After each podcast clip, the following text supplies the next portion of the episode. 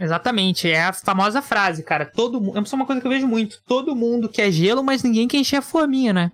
Ninguém quer encher a forminha. Todo mundo quer, quer, quer tirar o gelinho, mas ninguém quer encher a forminha. Você precisa, cara, pra colher. Eu nunca tinha ouvido essa. Isso é boa, né? Essa é boa.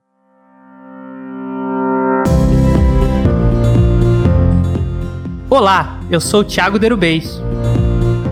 E eu sou o Pedro Casedani. E você está ouvindo o podcast do dentista.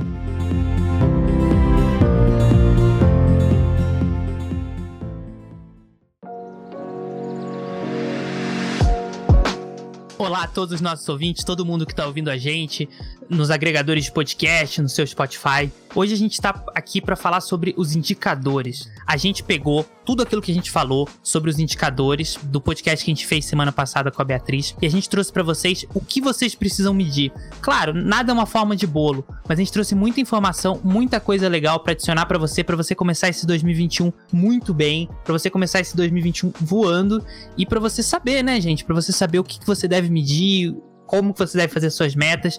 Ficou muito bacana esse podcast. A gente está aqui mais uma vez com o nosso super convidado, nosso super host, que é o Pedro Casedani. Olá, Pedro. Fala, Thiago. Como é que você tá? Tudo bem? Tô ótimo, tô muito bem. Para quem não sabe, meu nome é Thiago Derbez. É, hoje eu que vou falar aqui um pouquinho para vocês sobre esses indicadores. Para quem não sabe, é, eu tenho MBA executivo de gestão de saúde do INSPER. Também estudo há algum tempo gestão. É, já fiz diversos programas de extensão, inclusive fora do, do Brasil.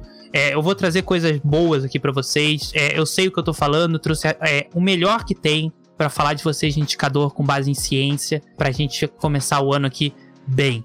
E fique até o final porque tem muita coisa boa.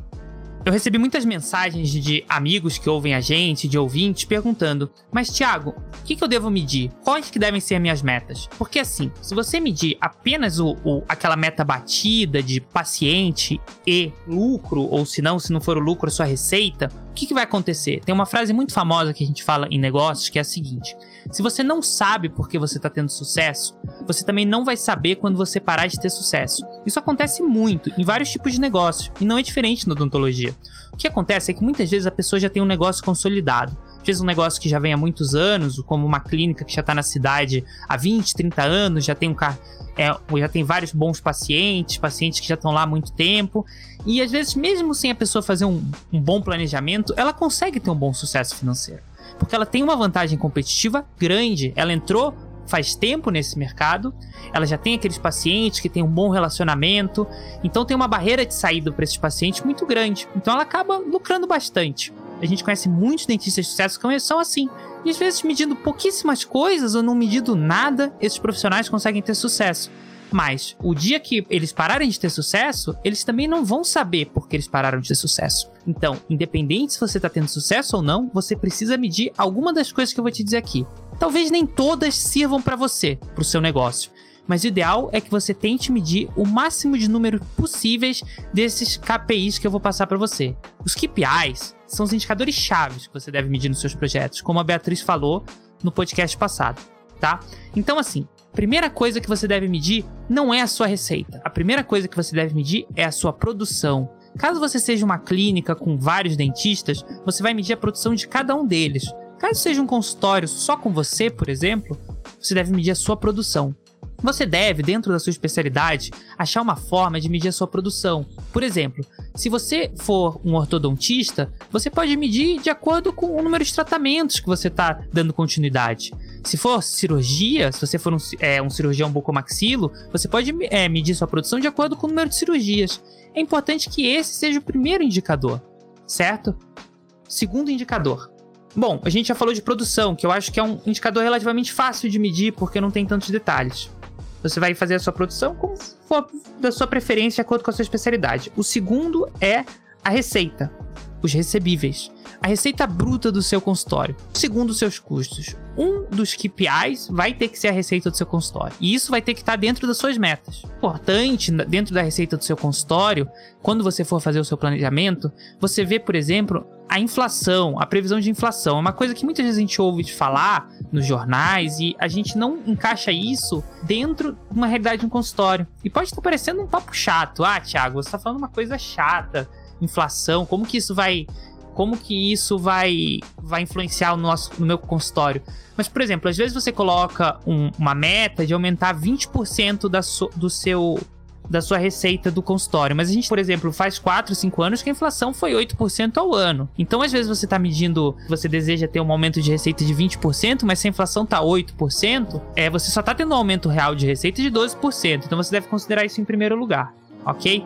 Mas agora pode ficar tranquilo que a, a média de inflação, de previsão de inflação, é relativamente baixa para o ano que vem. Embora você deve considerar uma outra inflação que a gente vai falar daqui a pouco. Terceiro KPI, indicador que você vai ter que medir no seu consultório e que vai ter que ser uma meta, tá? É a agenda. Censo, que eu vou falar para vocês, que tem uma exceção. Todo consenso tem também uma exceção, toda regra tem uma exceção ter sempre como meta ter 99% da sua agenda ocupada. A não ser que você seja um negócio muito específico tá? Mas geralmente é 99% a regra de agenda ocupada. Mas, Thiago, a minha agenda tá ocupada só 60% dos horários, por exemplo. Bom, você pode fazer uma meta gradual, você não precisa colocar para esse ano sua agenda como meta de 99% se ela tá com uma ocupação muito baixa. Mas é bom você ter como longo prazo essa meta de 99%. Aí a gente vai vir pro segundo, a segunda coisa que tem que ir ligado nesse indicador. Você pode colocar como o mesmo indicador, que é super importante. O indicador de agenda, ele vai ter que estar tá sempre acompanhado de um indicador de comparecimento. Não adianta você ter uma agenda lotada se a tua, sua taxa de comparecimento é baixa. Então, assim, a taxa de comparecimento tem que ser pelo menos 75, 85%. Se você tiver uma taxa de comparecimento muito baixa, não adianta você estar tá marcando essa agenda de 99% com uma taxa de comparecimento baixa. Então isso tem que estar tá também na sua meta. Você tem que ter esse indicador. Lembrando, se você quer fazer uma meta, a primeira coisa que você tem que fazer antes da meta é você estar tá medindo isso, tá? Você tem que estar tá medindo isso. Não, não adianta você fazer uma meta se você não mede, você não faz meta com achismo. Então você vai colocar você vai medir esse taxa de comparecimento. Se você já faz isso, ótimo, e vai colocar essa meta, tá? É a mesma coisa para todos. É muito óbvio para alguns, mas é que, como a gente falou até no segundo podcast da Juliana, mesmo as coisas óbvias precisam ser ditas, né? Bom, quarto indicador, que é um indicador que eu acho que é um, é um terror para todo mundo que tem um negócio, não só os dentistas, que são as despesas fixas. As despesas fixas também devem ser levadas dentro da meta, e você deve medir isso. Se você faz um controle de caixa bom, é relativamente fácil você fazer uma média das suas despesas fixas nos últimos tempos, mas se você ainda não faz, é um pouco mais difícil. Mas é importante que você faça isso. Bom, vamos dar aqui exemplo das despesas fixas. Você vai colocar como as despesas fixas todas as contas do seu consultório, como água, luz. Se for um, se for um estabelecimento alugado, você vai colocar é, o aluguel. Se for um estabelecimento próprio, você deve colocar também algum valor, porque mesmo que o consultório seja seu estabelecimento, tem o custo de oportunidade de uso daquele local. Se você tem um estabelecimento e você está deixando de alugar ele para um terceiro, de vender ele, você tem um custo ali, mesmo que o estabelecimento seja seu. E isso deve ser sim contado nas despesas fixas. Porque se você não vai deixando de contar essas coisas, às vezes você pode estar pagando para trabalhar.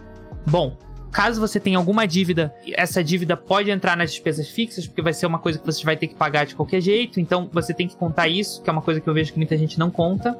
É, contabilidade é outra despesa que eu queria muito falar com vocês, que eu sei que tem dois custos de contabilidade. Tem o custo direto, que é o custo que você vai ter com seu escritório de contabilidade ou com seu contador, que é aquilo que você paga todo mês. Ou você também tem o custo de você estar tá fazendo uma má contabilidade, que às vezes é você está enquadrado num sistema contábil que não é correto, ou você tá tendo algum erro ali de lançamento de nota fiscal que vai te dar algum, algum custo na frente. Então, assim, analisa bem sua contabilidade, porque é uma despesa fixa, vê se você tá, você tá enquadrado é, da forma correta. Eu sei que a maioria das pessoas que tem clínica estão no Simples Nacional, o Simples Nacional é muito mais fácil, mas também tem que dar uma olhada.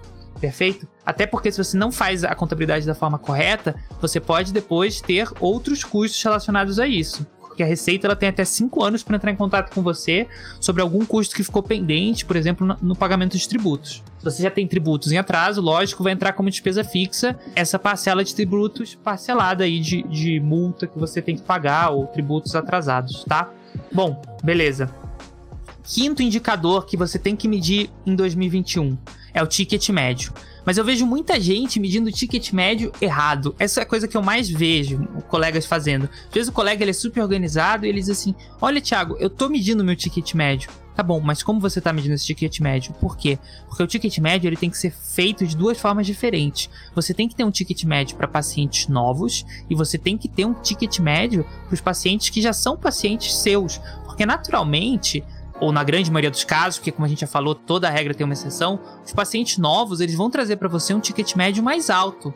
Então não adianta você. Você tem que ter isso especificado. Você tem que ter qual que é o ticket médio dos seus pacientes que você já acompanha e qual que são os tickets médios dos seus pacientes novos. Senão o que acontece? Pessoas, às vezes, ela tá. A clínica dela tá crescendo o número de pacientes, né? Ela tá adquirindo muitos pacientes.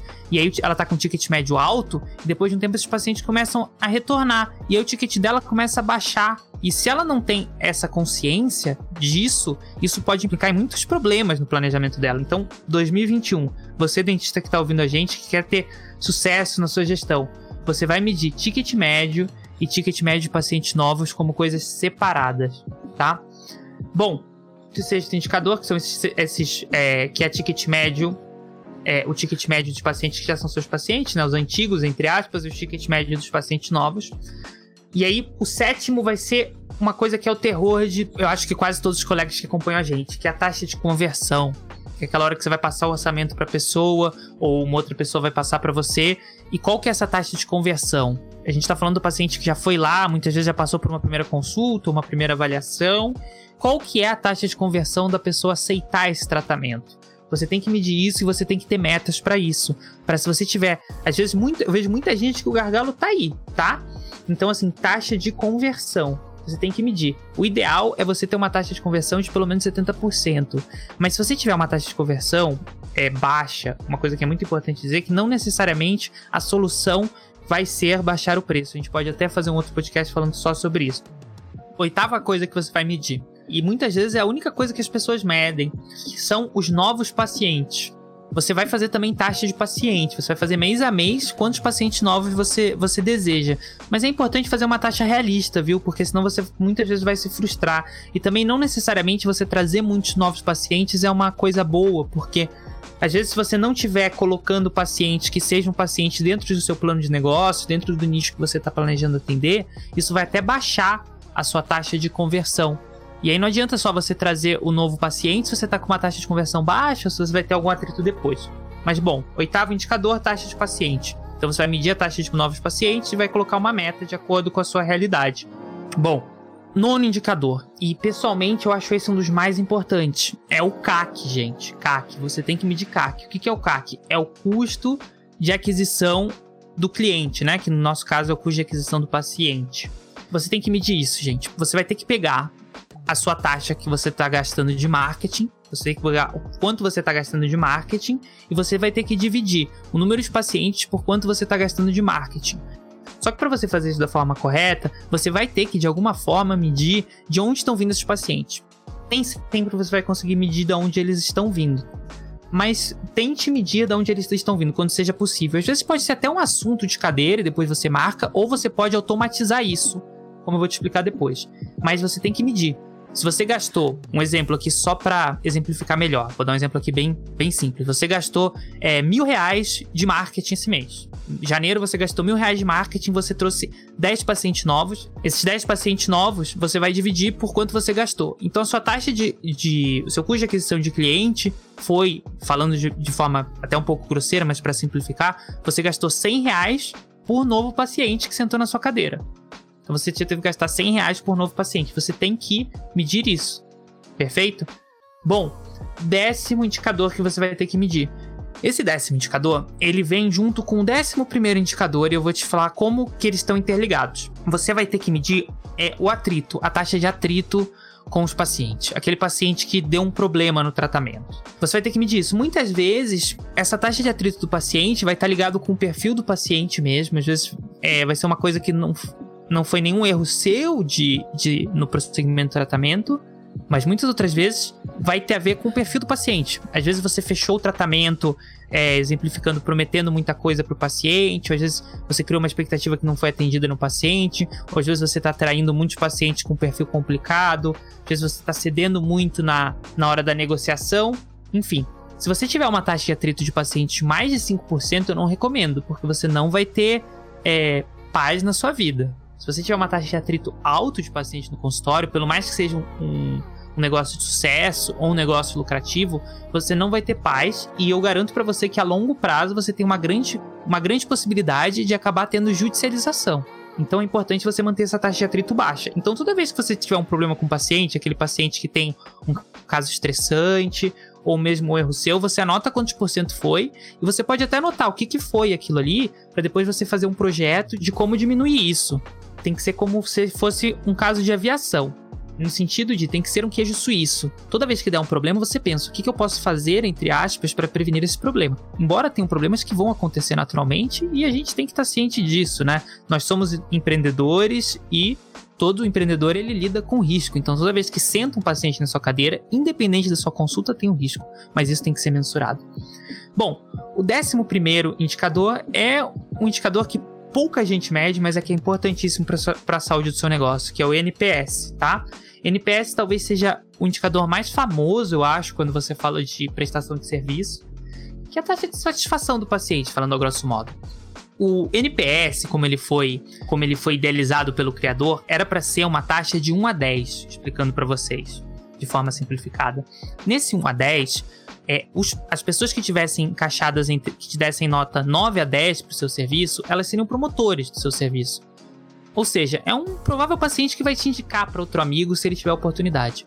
As pessoas de 8 a 7 são aquelas pessoas que talvez te indiquem, talvez não te indiquem, elas estão satisfeitas, mas tem pouca chance delas, por exemplo, falarem mal de você para outro paciente, queimar mas elas estão naquela, naquela taxa mediana. Agora, quando você tem alguém que te dá de uma nota 6 a 0 na avaliação, tem muita chance dela ser um detrator.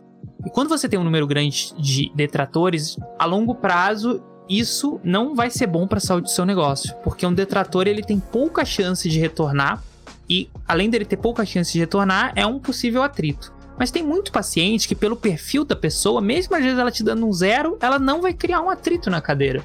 Mas eu conheço algumas clínicas, principalmente quem trabalha com um segmento às vezes um pouco mais acessível, que medem só o atrito para satisfação do paciente. Mas se você quiser realmente fazer uma coisa é, completa, eu indico que você meça esse NPS. Tá? Você pode fazer isso de uma forma é, mais manual, dependendo da sua avaliação, é, com, por exemplo, a sua secretária no pós-tratamento, dando uma fichinha de satisfação. Mas o que eu indico mais hoje em dia, principalmente para quem já trabalha com é, com perfil de pacientes um pouco mais digitalizado é fazer.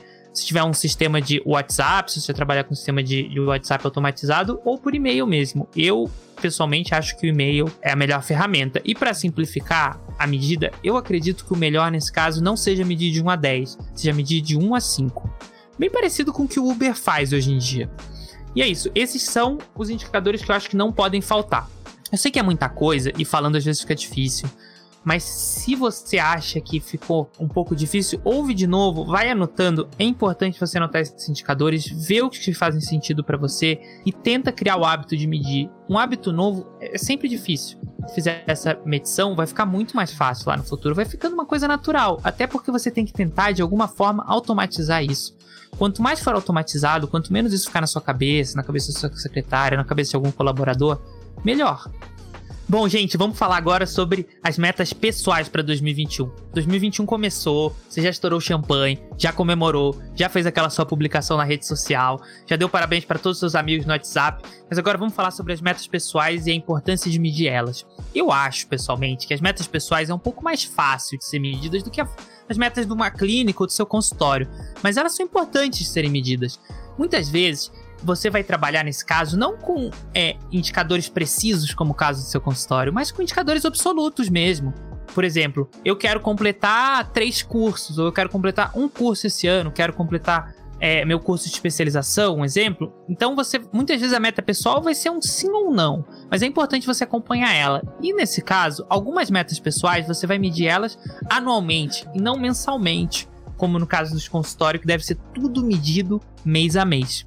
Bom, eu acho que a primeira meta pessoal que eu ouço mais as pessoas falarem é renda. Pessoa, todo mundo fala assim: "Poxa, meu objetivo esse ano é ganhar mais, eu quero ganhar mais". Mas gente, essa meta de renda, no caso de quem é, quem é dentista, não sei que tenha uma outra fonte de renda, tem que estar tá ligado com, consultório ou, ou com atendimento, se ele atender num consultório de terceiro. Então você vai ter que medir suas metas ali de atendimento para depois colocar a renda. E assim, mesmo que você trabalhe num consultório que não faz essa medição, porque eu sei que muitas pessoas que ouvem a gente trabalham em consultório de terceiro às vezes, tenta medir dentro do possível as coisas, você pessoalmente tenta medir. Seja, por exemplo, pô, faz um NPS você mesmo. Faz um NPS. Pô, a clínica que você trabalha não faz o NPS como deveria faz o NPS você mesmo. Ao final da, da consulta, pergunta pro paciente, pede um feedback para ele. Não tem problema nenhum, não tem vergonha nenhum nisso. Vai ficar, se estiver sendo feito, por exemplo, é, de uma forma digitalizada ou de uma forma própria clínica? Claro que não, mas pelo menos já é um início, já é alguma coisa. Isso já te dá aquele feedback, já dá aquele indicador. E a partir daí você pode melhorar. Bom, então você vai fazer a sua meta de renda, pessoal. Cara, faz uma coisa realista. Essa é a primeira coisa que eu falo para você. Faz uma coisa realista, não tem problema.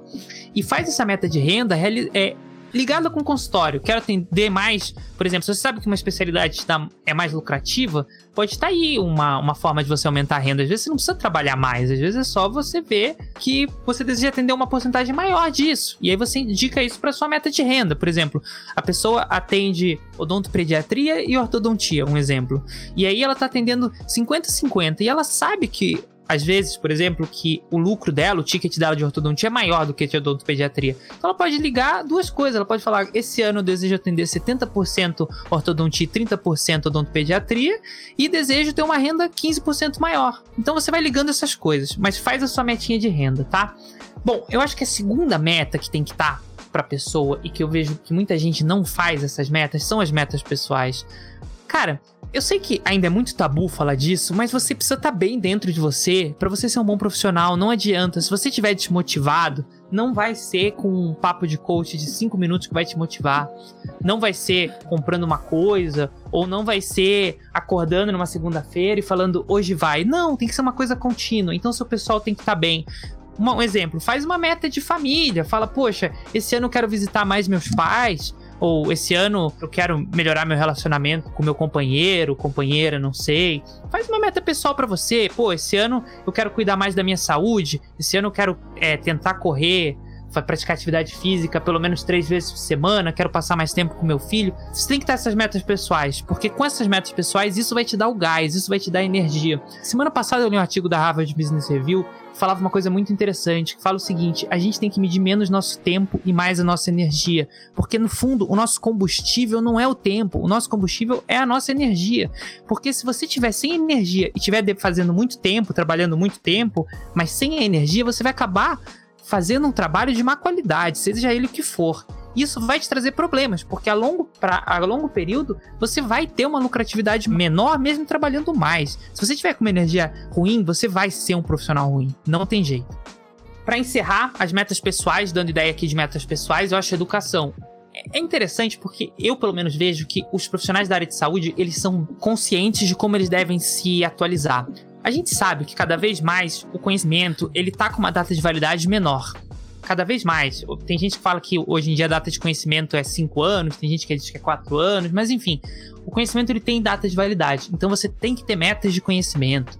Pode ser, poxa, esse ano eu vou participar de três congressos, ou pode ser, poxa, esse ano eu vou ler seis livros, esse ano eu vou fazer uma especialização. Você tem que ter suas metas de conhecimento, você tem que fazer isso da forma correta. Eu acredito que a, o conhecimento tem que ser uma coisa que você quer fazer, uma coisa que te inspira. Não apenas, por exemplo, colocar assim, poxa, esse ano eu tenho uma meta de participar de três congressos. Aí você vai lá, participa desse congresso, aí o outro você vai para bater carteira, só para bater a meta, para no final ficar bonito para você dizer, pô, bati a meta. Não, isso não adianta nada. Tem que ser coisas que te inspiram. E vale mais a pena você falhar numa coisa que você quer realmente do que você ter sucesso numa coisa que você não quer. Então, nessa parte, eu acho que deve ser a coisa que você deve, assim, arriscar mais, que você deve sonhar mais. São nas metas de educação tenham metas de educação claras no começo de cada ano e tenham metas de educação que te inspiram. E te inspiram de verdade. Porque se você não tiver metas de educação, o que vai acontecer é que às vezes aquele budget, às vezes aquele dinheiro que você, que você deixou para educação, você vai gastar com a primeira coisa que aparecer, às vezes um cursinho que alguém indicou, uma coisinha besta de, de propaganda de Instagram. Se você não tiver isso planejado, você vai acabar fazendo isso. É aquela pessoa que, que vai lá bater cartão no CIOSP, participa de uma palestra. Então, assim, não, não adianta. Tenha metas claras de educação. Então é isso, gente. Eu acredito que eu consegui falar um pouco de metas, não foram todas as metas, mas eu exemplifiquei bastante, eu acho, para vocês algumas coisas que vocês podem medir. Pode ter faltado alguma coisa, cada caso é um caso. Então a gente vai fechar o primeiro bloco por aqui. Nesse primeiro bloco, eu exemplifiquei mais para vocês o que, que, vocês podem medir. No segundo bloco, o Pedro, que tá aqui com a gente, vai comentar sobre as metas, o que, que ele acha, vai dar essa opinião de fora sobre tudo isso que eu falei. E talvez seja muito legal porque ele vai dar alguns pontos que talvez eu não tenha visto. E isso vai adicionar muito. Talvez ele esteja com aquela dúvida que você tá querendo perguntar. Então fica aí.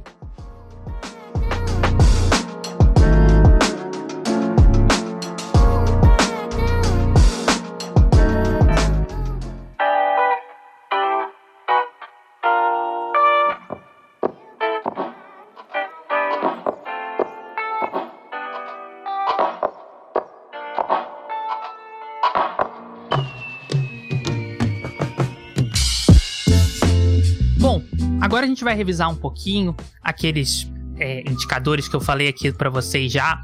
A gente vai falar agora um pouco deles um pouquinho mais, vai conversar sobre o Pedro. Eu acho que vai ser até mais interessante do que o primeiro bloco. Então vamos recapitular aqui. O primeiro indicador que você vai medir, que é importante você medir para você fazer suas metas, é a produção.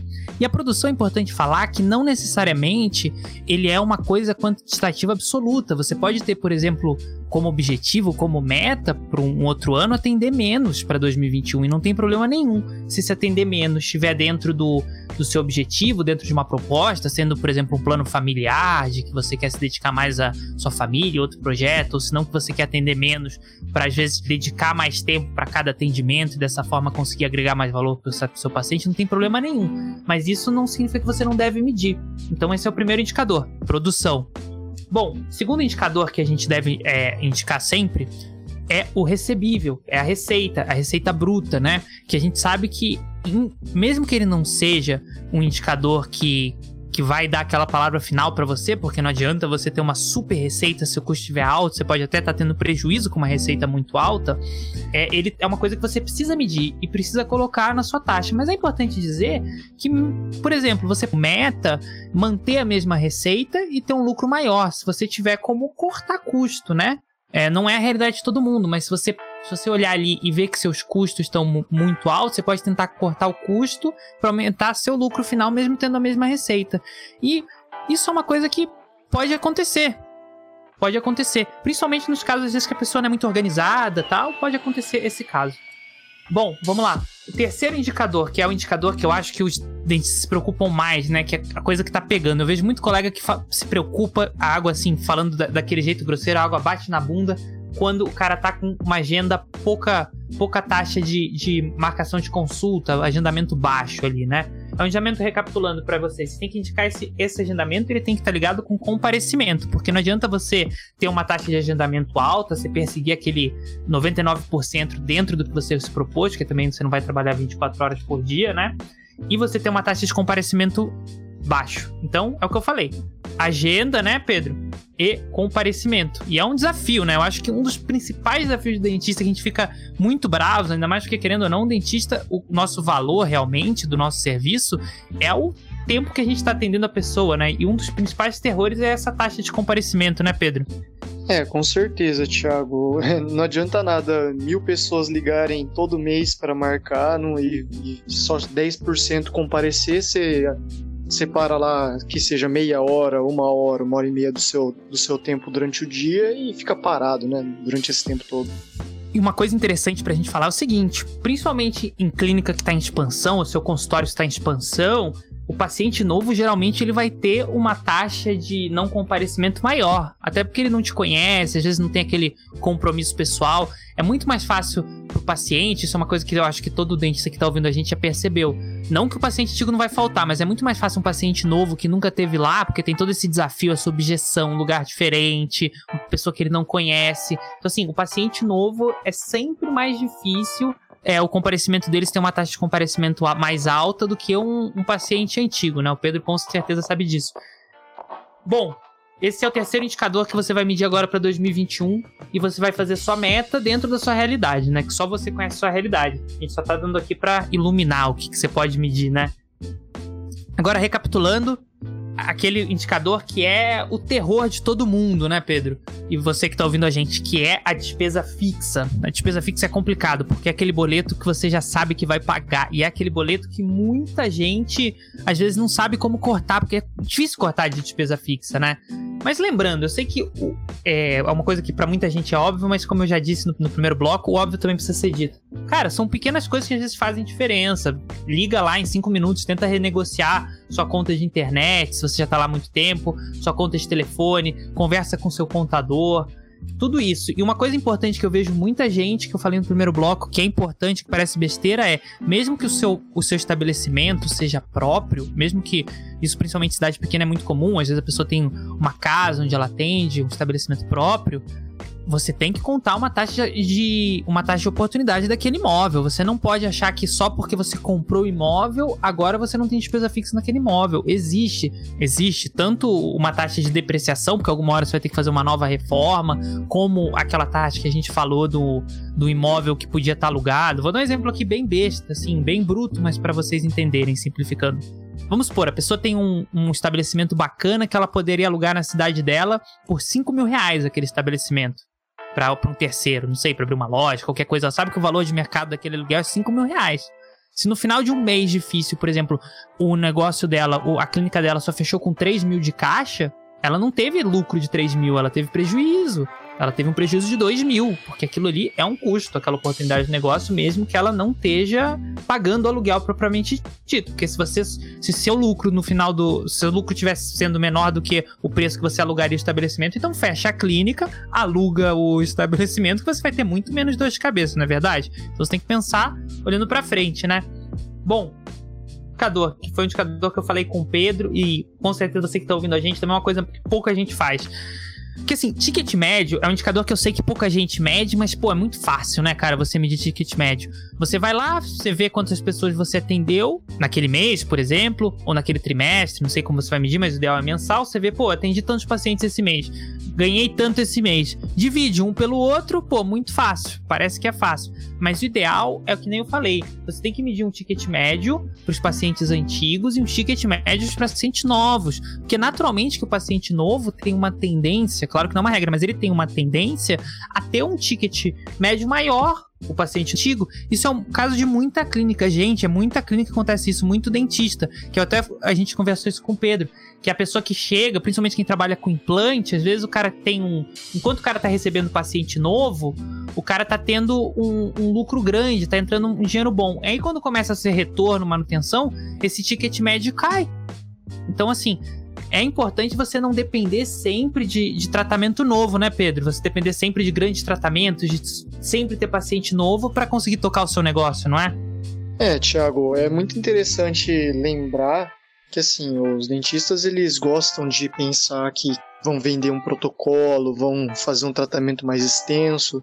Só que eles têm que parar para ver que a frequência de tratamentos menores é maior, né, do que a frequência de tratamentos mais elaborados.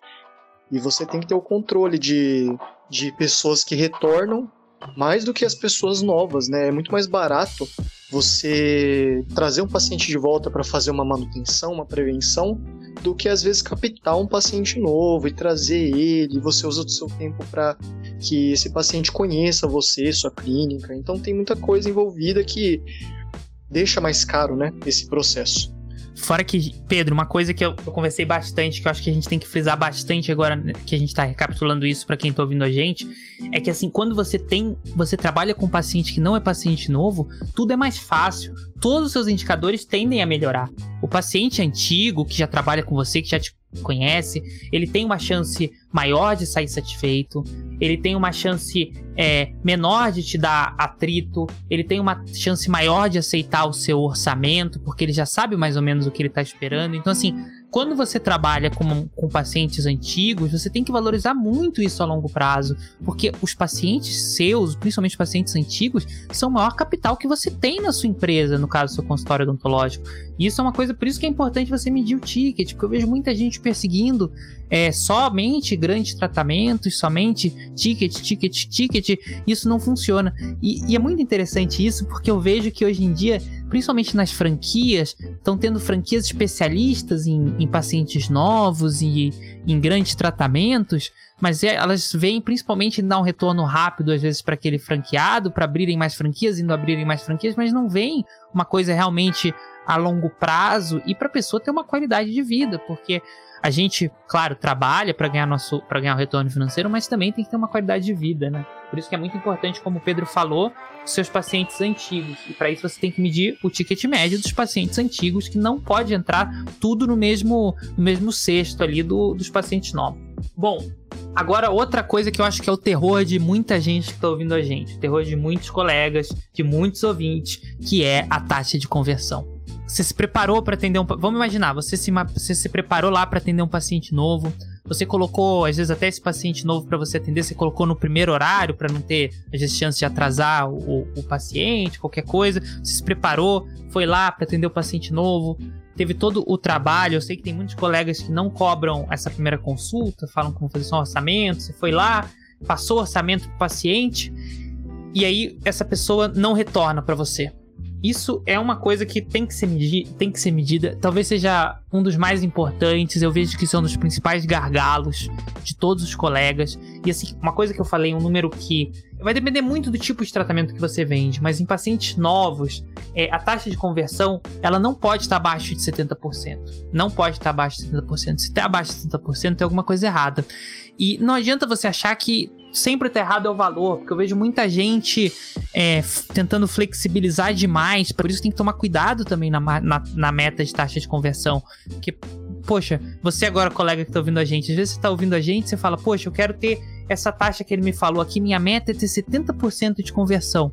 Tá, mas como que você vai fazer isso? Porque dependendo da forma que você vai fazer isso, né, Pedro, só vai te dar mais dor de cabeça e vai baixar a lucratividade do seu negócio. Pode subir a receita e vai baixar a lucratividade do seu negócio. E para encerrar aqui, para falar uma coisa importante nesse tópico, é que é um conselho mesmo, assim, de amigo para dar para vocês. É que, assim, uma coisa que eu já vi é o seguinte: fechar tratamento vicia. Você ouvir sim vicia.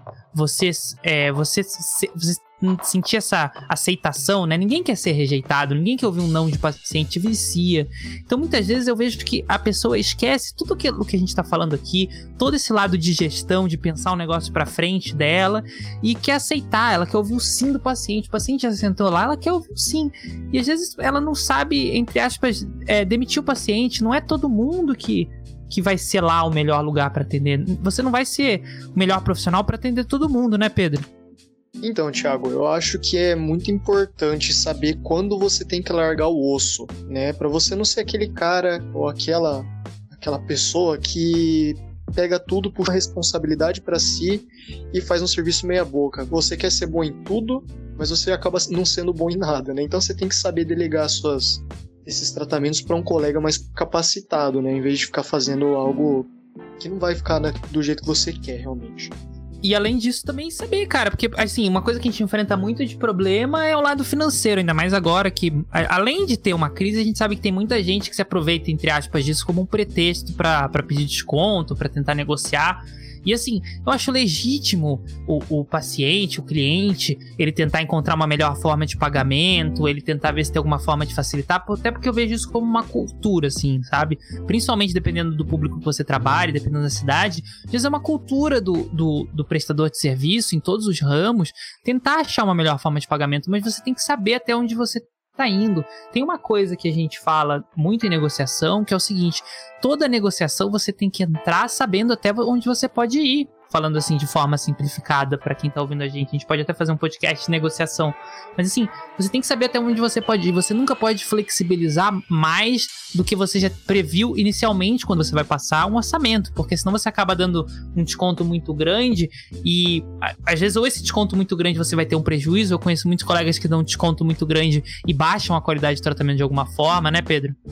É, Thiago, lembrando das palavras do, do último episódio, quem não sabe onde quer ir, qualquer lugar serve. Então, se você entra numa negociação sem saber até que ponto você pode chegar, você vai acabar saindo da negociação com uma coisa que você não queria inicialmente, né? Então, você tem que saber desenhar a linha, né? Você tem que saber até onde você vai facilitar para o paciente a ponto de que você não saia perdendo também. Vamos falar sobre o que o Pedro falou, cara, que é muito interessante que é o custo de aquisição. Esse é o nosso, é, esse é o nosso nono indicador, tá? O custo de, de aquisição do, dos pacientes, ele é muito importante, como eu já falei, ele é muito fácil de ser calculado. Você vai pegar o que você gastou em marketing esse mês, a sua, você vai pegar seu orçamento de marketing e você vai dividir é, esse orçamento pelo número de pacientes que você teve. Então, como a gente já falou, pô, você gastou mil reais em marketing, teve 10 pacientes novos, o custo de aquisição de cada paciente desse, falando de, de forma é, simplificada, foi 100 reais por paciente. E tem que ser medido isso daí. Para você melhorar, para esse ano agora, para 2021, para você estar tá voando, você tem que tentar descobrir de alguma forma, não sei qual é a sua realidade, mesmo que você atenda para outra pessoa, você tem que descobrir de onde estão vindo esses pacientes. Porque uma coisa muito legal, por exemplo, é às vezes a pessoa atende numa clínica de outra pessoa, mas ela tá captando esses pacientes para outra pessoa. Então, assim, se um dos principais custos uma clínica odontológica, como eu tô te falando, um dos principais indicadores é o custo de aquisição de pacientes. Se você tá levando todos os pacientes para aquela clínica, será que vale a pena você atender naquela clínica? Até isso, até para quem não tem uma clínica, por isso que é importante medir. Então, é, qual que são o seu custo de aquisição de paciente e da onde que estão vindo esses pacientes? Se você não tiver como medir isso de uma forma digitalizada, bate papo com o paciente. Pô, da onde que você indicou? Às vezes o próprio fulano fala, né? Muitas vezes o cara fala, pô, eu fui indicado por, por, um amigo, daí não foi o seu marketing, às vezes diretamente, mas muitas vezes o cara fala, ah, é, ou você já sabe que veio de uma rede social. Então, tudo isso tem que ser visto, porque senão, às vezes, eu vejo muita gente que tá é, despejando dinheiro no marketing, é, principalmente, é aquela famosa, né, frase que eu vejo. O cara tá com. A, água bate na bunda, entre aspas, do cara tá com agenda com com baixa taxa de ocupação. Aí o cara cria um Instagram, acha que tudo vai se resolver com o Instagram, sai impulsionando publicação tal. Mas tá, mas quanto, mas esse, quanto que tá sendo esse retorno? Por isso que é importante ver quanto que tá sendo o custo de, de aquisição de pacientes. E para isso tem os novos pacientes. Tem que ser uma meta para esse ano ter os pacientes novos. Todo negócio precisa de, de novos pacientes, né, Pedro? E para isso você vai ter que medir. É um, eu acho que é um indicador mais fácil. Eu acho que esse quase todo mundo mede, né, Pedro? É, e Thiago, tem uma forma muito, muito fácil de você ter esse, esse, controle, que eu implementei no meu prontuário, inclusive. Você coloca como uma pergunta ali no, no final das, dos dados do paciente, né? Depois que você preencheu o endereço, nome, tudo, você coloca de onde veio você já coloca como exatamente é, uma linha no seu prontuário. Aí não tem erro. Você não vai deixar isso aí passar se você for fazer anamnese e é. se você, mesmo inconsciente, mesmo, mesmo que você não queira ter esse indicador, você vai acabar fazendo. E aí depois você exatamente. vai ter uma forma de controle.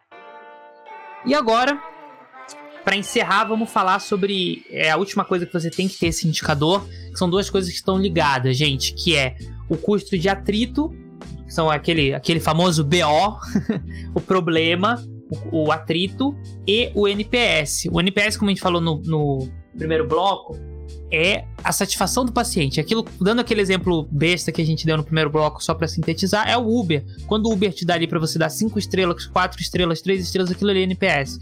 Cara, o Uber sabe que quando você dá 3 estrelas pro motorista, a chance de você estar tá falando mal do, do aplicativo é muito grande. 3, 2, 1, então você vai detonar o cara. Então, assim, você tem que pensar sempre todo mundo dá cinco estrelas para você, entre aspas, né? Que é você tirar aquela nota 9 ou 10. Mas se não for todo mundo cinco estrelas, tenta é, 7 e 8. E vai ter sempre, obviamente, não importa o que você faça, vão ter aquelas pessoas que vão ser detratores, que são aquelas pessoas que no NPS estão te dando de nota 0 a 6. Aquela ali tem muita chance de não voltar, ou até mesmo de é, te detonar, de falar mal de você pra, para outra pessoa, né? E eu sei que, cara, muita gente faz esse NPS de uma forma. Não vou dizer desorganizada, mas de uma forma informal, né? Depois da consulta, pergunta assim, paciente, pô, o que, que você achou tal. Mas como a gente falou no primeiro bloco, tem paciente que não, que, que não vai responder, né? Tem paciente que às vezes no perfil do cara, mesmo que o cara tiver odiado você, ele não vai falar nada, né, Pedro? É, então, é mesmo porque se for você perguntando, qualquer outra pessoa da clínica perguntando, é complicado do uhum. paciente ser 100% honesto, né? Eu acho que talvez o lugar onde ele possa ser mais honesto é na internet, no Google, na hora de avaliar seu, seu, seu local, ou falando para os amigos. E isso é uma coisa difícil de medir mesmo, né? Isso. Só que, cara, tem um efeito, cara, que é até bem descrito na literatura, que é o seguinte: infelizmente, né, cara, e, vai, e eu acho que no Brasil é bem comum também isso, que o cara que tá insatisfeito muitas vezes tem mais chance de entrar no Google para te detonar do que o cara que tá satisfeito, até assim, eu falo é, porcentualmente, né? Ah, tem sim, cara. É... A negatividade, isso é uma coisa que é inerente ao ser humano. A negatividade sempre fala muito mais alto do que a positividade. Você pode receber um elogio de 10 pessoas, sobre alguma coisa pessoas ali, a, a décima primeira falar que não gostou, no que, que você vai pensar antes de dormir? Entendeu? Então, essa, essa questão do paciente meter o pau no, no seu tratamento é bem, é bem complicada, né? Por isso, gente, que eu, que eu falei, a chance de, de atrintagem tem que estar abaixo de 5%. E, cara, o problema é que eu vejo é que isso é muito baixo, é muito difícil. Isso é uma das coisas mais difíceis, assim é, você manter isso abaixo de 5%. E para fazer isso, você tem que pensar muito, cara. Você tem que pensar no, em todo o seu plano de negócio, como você está atendendo as pessoas, quem você está atendendo. É uma coisa muito grande. Essa é uma coisa até difícil de você fazer a taxa, mas tenta fazer, cria esse hábito. Pô, tenta, fala assim, às vezes 2021, a maioria das pessoas que estão ouvindo a gente nem implementa isso. Então, pô, sua meta pode ser implementa isso daí. Já é, já é um início, né? Bom, gente, para chegando agora ao final, uma coisa que eu quero muito falar com o Pedro, agora para terminar que a gente falou aqui, a gente descarregou aqui todas as nossas metas, mas também falou de coisa tal. Agora eu quero falar de coisa boa, eu quero falar das metas pessoais. Todo mundo começa um ano novo um pouco sonhador. Todo mundo fala, pô, esse ano eu vou mais na academia, esse ano eu vou ganhar mais, esse ano eu vou fazer a viagem dos sonhos. Mas, pô, as metas pessoais, mesmo que não seja uma coisa que você tem que levar tão a sério, assim, de, pô, medir o um negócio em porcentagem, um a um, não tem como fazer isso, né, às vezes. Mas, até porque senão você vai ficar meio neurótico, mas você tem que colocar suas metas pessoais, né? Pô, fazer uma, uma viagem, uma coisa de, de educação, eu quero fazer um curso, saúde, família. Fala aí pra gente, Pedro, qual que é suas metas pessoais para 2021? Nem dei feliz 2021 pro Pedro, para falar a verdade, porque esse é o nosso primeiro podcast. Pedro, Desejo para você um ótimo 2021, de muitas realizações, saúde, alegria, tratamentos, podcasts. Conta para mim, o que, que, você espera desse ano novo? Ah, valeu, Thiago. E feliz 2021 para você e para todo mundo. A gente não teve a chance de se falar depois da, da virada. Mas é, cara, eu acho que a meta, depois de um ano tão complicado como 2020, é, muito provavelmente a meta de, da maioria das pessoas vai ficar mais ou menos alinhada, né? Que é o quê? É, aumentar um pouquinho mais a renda, entrar em dia com a dieta, com os exercícios, né? Porque eu acredito que boa parte das pessoas desandou com isso. Para mim, eu gostaria de aumentar a qualidade dos serviços né, que eu ofereço da clínica. Eu considero que está num patamar bacana, mas sempre tem espaço para melhorar, né? Então é uma coisa que não só para o ano, mas para o resto da minha carreira, eu considero uma das maiores prioridades é ter como oferecer uma qualidade melhor né? É e eu acho que pro colega que tá ouvindo, se tá ouvindo algo do gênero, é porque tem uma meta um pouco parecida com isso, né? Mas eu acho que todo o resto, a questão financeira, é, basicamente, a questão financeira que é secundária, aquisição de novos pacientes, tudo isso é, é, resultado de você oferecer um bom serviço, de você saber gerenciar seus recursos e cuidar de si mesmo, né? Então, o dinheiro mesmo, que é a coisa que todo mundo pensa assim quando pensa é, impaciente, é o, é o secundário, ele vai vir. Se é você é conseguir. É, se você conseguir provar que o seu serviço, o seu atendimento é bom, ele vai se demonstrar valioso para os pacientes eles, e eles vão querer te dar o dinheiro deles, não por causa de, de ah, o dinheiro é muito importante, não, porque eles vão se sentir gratificados, eles vão se sentir privilegiados de poder estar sendo tratados com um dentista tão legal, tão bom. Exatamente. Para você que então é desandou, para você que é. desandou em 2020, a primeira coisa que tem que fazer é andar no caminho no caminho da força, né, em, em 2021, a se alimentar, tentar não se estressar muito. A gente tá brincando, mas é sério isso. As pessoas elas não olham muito para isso, cara. O que eu mais vejo é aquele cara que, que vai, bota a meta, 2021 eu vou ganhar mais. Aí o cara vê que não tá ganhando mais, sabe o cara faz? O cara atende uma hora a mais. O cara fala assim pra, pra secretária às vezes, pô, agora em vez de, de marcar paciente até as 7, marca até as 8. E, cara, não, não é isso. A gente, a gente tem que trabalhar. Primeiro que a gente tem que trabalhar para viver. Eu sei que, pô, principalmente para quem tá com a corda no pescoço, que é, é, difícil a situação, principalmente no nosso país, é difícil. Mas, cara, a primeira coisa, tem que trabalhar para viver. Segundo, a gente trabalha com pessoas, é público, a gente tem que ter uma energia boa, a gente tem que passar coisas boas. O cara tem que entrar lá. E, cara, a gente tem que estar tá com uma energia boa, não é papo de, de maluco, beleza. Isso é, é real, né? A gente tem que estar tá positivo, tem que estar tá bem. Você, tem, você não vai ser. Você não vai ter uma energia boa se você estiver mal. Então, assim, cara, vamos fazer nossas metas para 2021. Pega suas metas, não sei, pro seu, seu marido, pra sua esposa, pra sua família, pros seus pais, conversa com seus amigos sobre a meta, vê o que eles acham, faz a meta em conjunto também, porque você não pode pensar só em você, você tem que pensar nos outros também. E outra coisa, Pedro, que eu queria até comentar com você aqui. Educação, né, cara? Eu acho que uma das metas mais importantes é educação, é, é estudar, é ler, cara. Faz meta de livro, de curso, não sei o que for, aprender uma nova língua, não é? É, cara, o, o autoaprimoramento é a melhor coisa que você pode fazer para melhorar a vida dos outros que estão em volta de você, né? Quando você considera suas metas, eu acho importante você considerar com as pessoas que andam ao seu lado, né? Subir e se você conseguir trazer o máximo de pessoas próximas junto com você, é muito legal. Mas como é que você vai ser capaz de, de proporcionar uma melhora na vida das pessoas se você, se você não for bom o suficiente? Né? Então você tem que se aprimorar sempre, nem que seja exatamente aprendendo uma nova língua, buscando fazer um curso de alguma coisa que às vezes como um hobby te interessa. Né? Então você tem que estar tá contente consigo mesmo para que os outros fiquem contentes com você. Que nem eu, uma das coisas que eu aprendi em 2020 foi fazer pão, né, Pedro? E porra, parece uma besteira, mas me ajudou me ajudou, ajudou minha vida, cara. É uma terapia nova, é um hobby novo, uma coisa que faz bem. Ajuda, parece besteira isso, e às vezes a gente deixa de lado, fala, pô, que besteira, mas essas pequenas coisas fazem diferença, cara, na, na, na vida da pessoa. Às vezes não precisa nem ser também um idioma novo, às vezes o inglês, que o cara não estuda faz tempo, tempo porque pô, é difícil, a gente dentista muitas vezes não tem oportunidade de falar inglês, de, de ouvir muita coisa em inglês. Pra gente é difícil, às vezes, comparado com outra profissão. O inglês é importante pra caramba, conversar com a família, saúde, alimentação e educação, porque, vou, vou dar um exemplo aqui, vou trazer o meu exemplo aqui. Esse ano eu planejei ter uma renda menor do que eu tive ano passado por um projeto de educação novo que eu vou fazer esse ano. Então, assim, muitas vezes, se você tiver essa margem, não é todo mundo que tem essa margem, mas eu sei que quem tá ouvindo a gente, a maioria é o público novo, até porque a gente tá mirando esse público novo, porque a gente sabe que quem ouve podcast é um público novo. Se você não é novo, não tem problema nenhum, você é super bem-vindo aqui e às vezes você não é novo de idade, mas é novo de cabeça. O importante é a gente se manter novo de cabeça. E, gente, é, você pode, você pode é, ter uma meta de abaixar sua renda. Por exemplo, esse ano eu sei que eu vou ter uma renda menor pela quantidade de tempo que eu vou ter que me dedicar por exemplo, um projeto de educação que vai me tomar muito tempo, e isso também é importante, né, Pedro?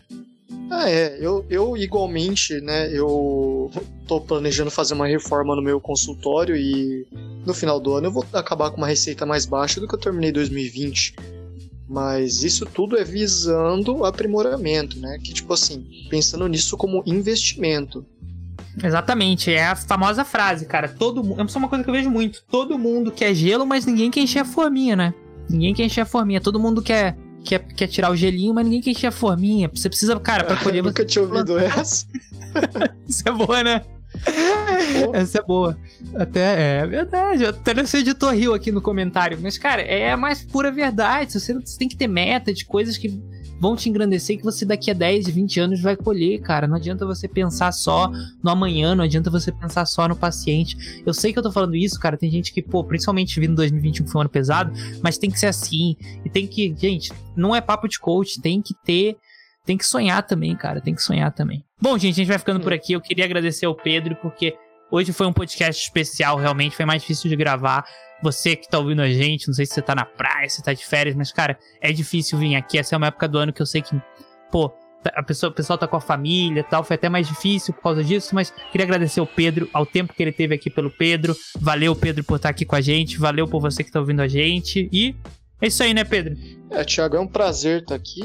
Né? Isso aqui é um projeto muito bacana que. Pra quem não sabe, o, o Thiago, que me, eu sou um convidado, né? Só que eu sou um convidado fixo.